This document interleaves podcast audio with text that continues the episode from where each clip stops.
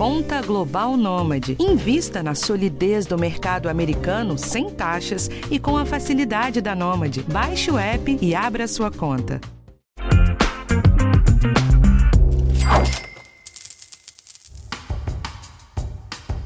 Se você passou pelo nosso episódio da semana passada, já sabe o que vai rolar hoje.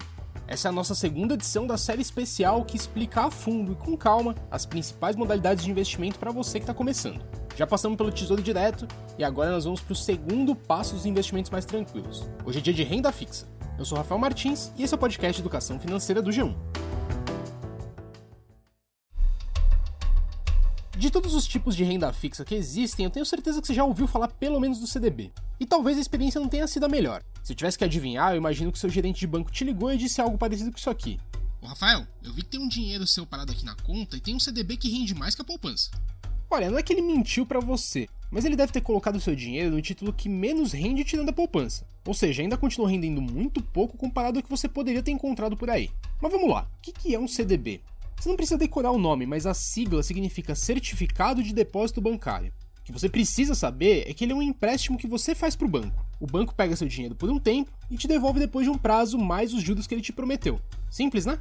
Além do CDB, tem vários outros títulos de renda fixa parecidos. A diferença é só para quem você vai emprestar o seu dinheiro. Outros exemplos são as LCIs e LCAs, que são letras de crédito imobiliário e do agronegócio.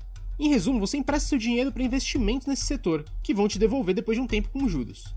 Outro exemplo bem comum são as debentures. Esse nome esquisito é para um empréstimo que você faz para uma empresa.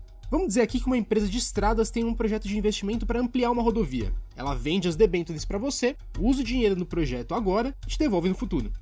Agora que você já entendeu o básico da dinâmica, eu vou soltar a entrevista que eu fiz nessa semana com o Bruno Brostolini. Ele é analista de renda fixa da Ativa Investimentos e explica pra gente um pouco de como que esses títulos funcionam, dos riscos que estão envolvidos e mais informação para você pegar direitinho os conceitos. No fim, eu volto com aquele resumo. Vamos lá? Bruno, eu falei no episódio passado aqui sobre a Selic, como ela é uma das referências de rendimento no Tesouro Direto. Na renda fixa, o comum é a gente usar o CDI. Qual é a diferença entre a Selic e o CDI? É importante frisar que tem duas taxas Selics. É, tem a taxa Selic Meta, que é que o, a reunião do Bacen define, a cada 40 dias. Tá? Então é a meta que eles querem de juros para esses títulos públicos, que eles vão pegar emprestado do mercado financeiro. E é essa taxa que baliza todas as outras taxas do mercado, tá? Baliza todas as outras taxas dos outros títulos. E a outra Selic, que é a Selic é, que realmente é, que remunera nossos investimentos, geralmente do Tesouro Selic usa essa Selic, a chamada Selic Over. Essa Selic Over é a taxa de fato que esses títulos estão sendo negociados no mercado. Então, a Selic Meta ela é só uma maneira de balizar e a Selic Over é a que de fato acontece, é a real. Hoje, a Selic Over ela é um 0,10 pontos percentuais abaixo da Selic Meta. Tá, mas onde que entra o CDI?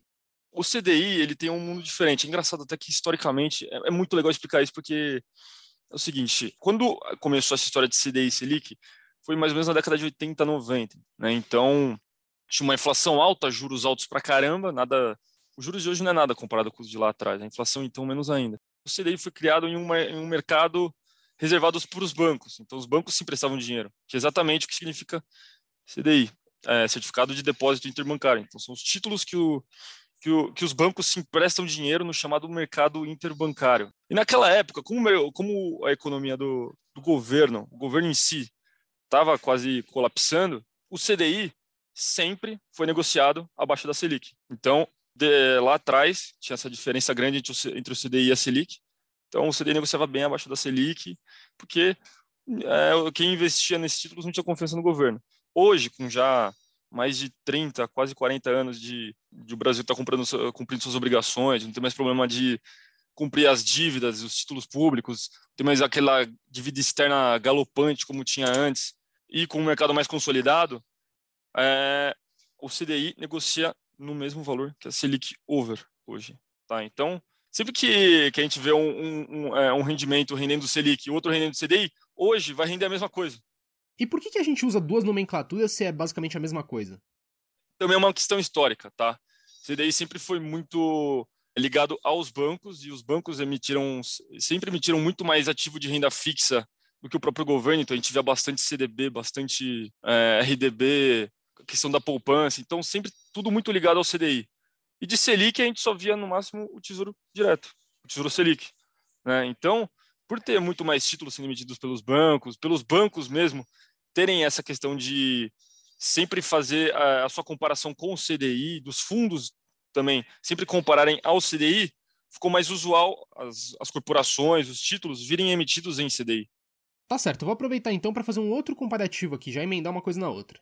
Para simplificar os conceitos, a gente vive falando que o tesouro direto é a mesma coisa que a renda fixa, mas que vem do governo. É ok fazer essa simplificação? Não, cara, é, é isso, tá? O tesouro direto é totalmente título público, tá? Os outros títulos são emitidos por instituições é, privadas, né? Instituições, é, corporações, instituições financeiras, não é pelo Estado em si. Então é essa a diferença mesmo que você comentou. Tá certo então. Eu queria entrar agora nos tipos de renda fixa que existem. Acho que o nosso ouvinte já deve ter ouvido falar de alguns deles, mas quais são os mais famosos?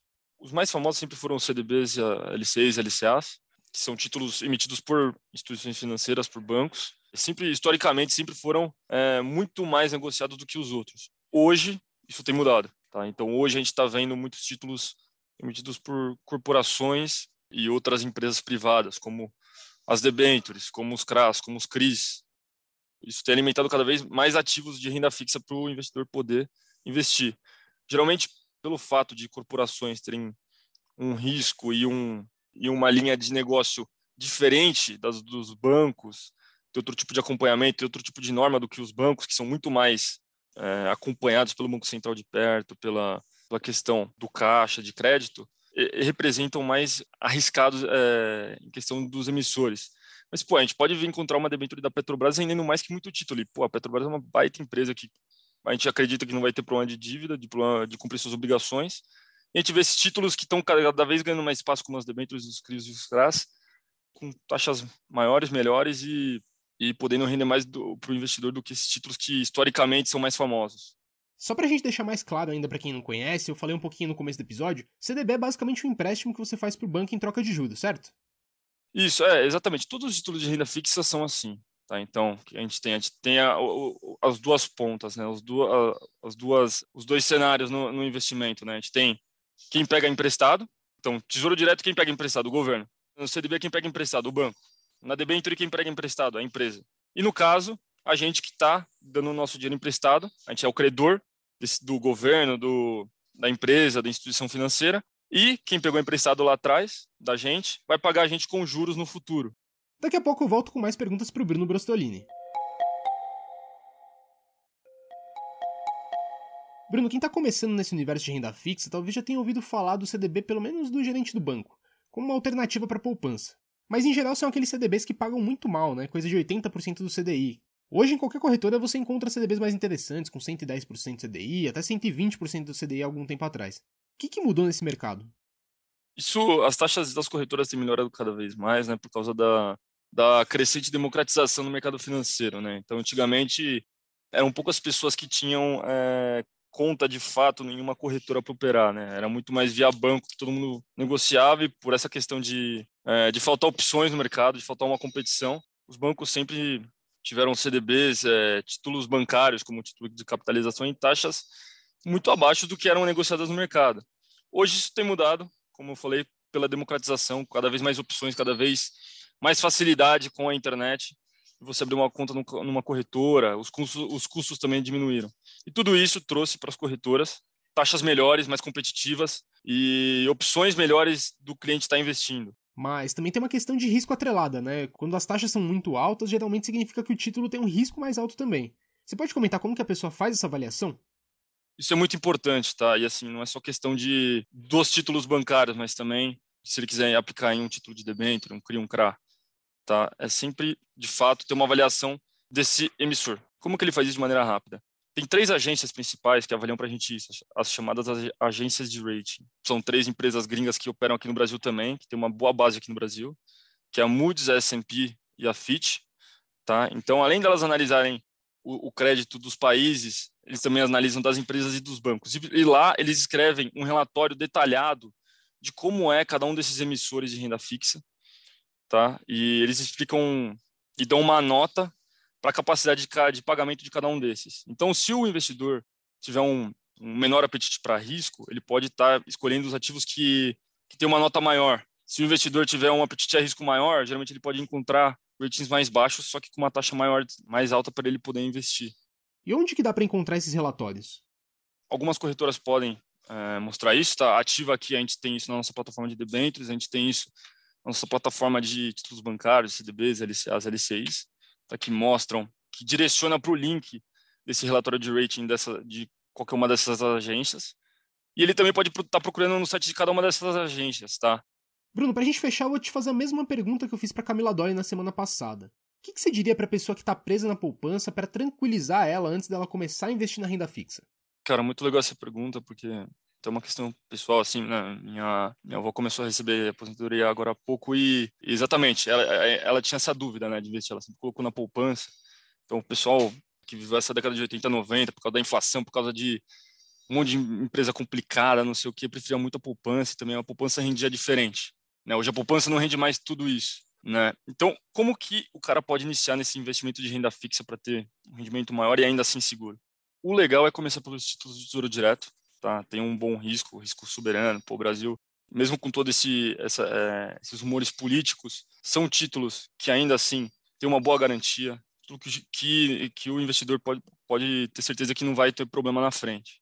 Tá? E outra questão é sempre preferir, no, nesse momento inicial, títulos curtos, de curto vencimento, porque tem uma menor volatilidade no mercado e também pode trazer é, esses resultados mais rapidamente. E conforme ele for iniciando mais, for estudando mais sobre títulos privados e avançando para esses títulos privados, chegar nas debentures, chegar no, nos títulos isentos, como os CRAS, os CRIs, as debentures incentivadas, que são ligadas à infraestrutura, para ele poder também ter uma remuneração maior e estar tá investindo em empresas que ele se sente seguro também, conforme ele for conhecendo o mercado. Bom, então vamos para o resumo? Seguinte, gente, quem entendeu a lógica dos títulos do Tesouro Direto na semana passada já percebeu as semelhanças que tem aqui hoje. Os tipos de rentabilidade são muito parecidos. Você tem disponíveis os títulos de renda fixa que rendem por uma porcentagem do CDI, que é muito próxima da Selic, que nem a gente falou, outros que dão uma taxa fixa e outros que dão uma taxinha mais a inflação do período, é idêntico ao tesouro, certo? Mas tem uma diferença muito importante para os títulos de renda fixa: é a liquidez. Para os CDBs, LCIs e LCAs em geral, você só vai ter acesso ao seu dinheiro de volta na data do vencimento. Aqueles lá atrás que o gerente te ofereceu são de resgate a qualquer momento, mas esses são justamente as exceções e os que costumam render menos.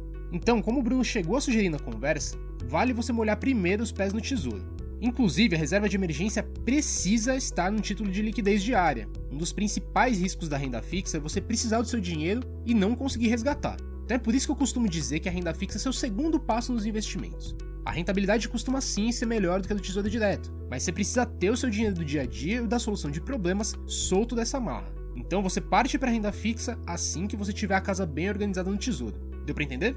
E mais uma coisa importante: o Bruno falou na conversa sobre os ratings dos bancos e das empresas que você vai comprar os títulos de renda fixa. É legal sim você olhar isso com calma, mas não precisa se assustar. É bem simples de ver, em geral até a própria corretora te mostra, mas um Google sempre ajuda. Se o seu dinheiro estiver mais curto, priorize os de nota maior. E além disso, a maior parte dos títulos de renda fixa são assegurados pelo FGC, que é o Fundo Garantidor de Crédito. Esse fundo promete te pagar investimentos até 250 mil reais por CPF numa instituição que venha a quebrar, mas esse é só um reforço a mais para você ficar mais tranquilo. E para a gente fechar, a tributação dos títulos de renda fixa segue aquela tabelinha que eu contei aqui para vocês na semana passada. Então anota aí, hein? Para os resgates até 180 dias, o desconto é de 22,5% em cima do lucro que você teve no período. De 181 a 360 dias é de 20%. De 361 a 720 dias é de 17,5%, e acima disso é de 15%. De novo lembrando, só sobre o lucro que você tiver nessa operação. Mas eu te lembro aqui que alguns títulos de renda fixa são isentos de tributação. Esse aviso a própria corretora te dá na hora de você comprar o título, e algumas têm até um simulador para você ver qual que rende mais, o que tem tributação maior mais uma taxa maior, ou que não tem tributação e geralmente vem com uma taxa um pouquinho menor. E uma dica final: se você já estiver pronto para comprar o seu título de renda fixa, tenta fazer isso de manhãzinha, na abertura do mercado, que sempre tem mais opção com rentabilidade melhor.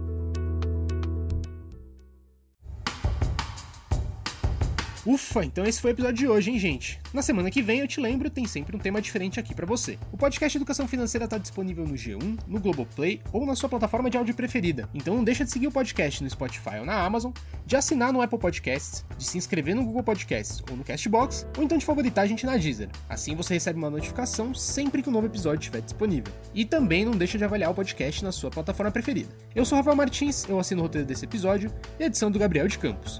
Um abraço para você e até a próxima.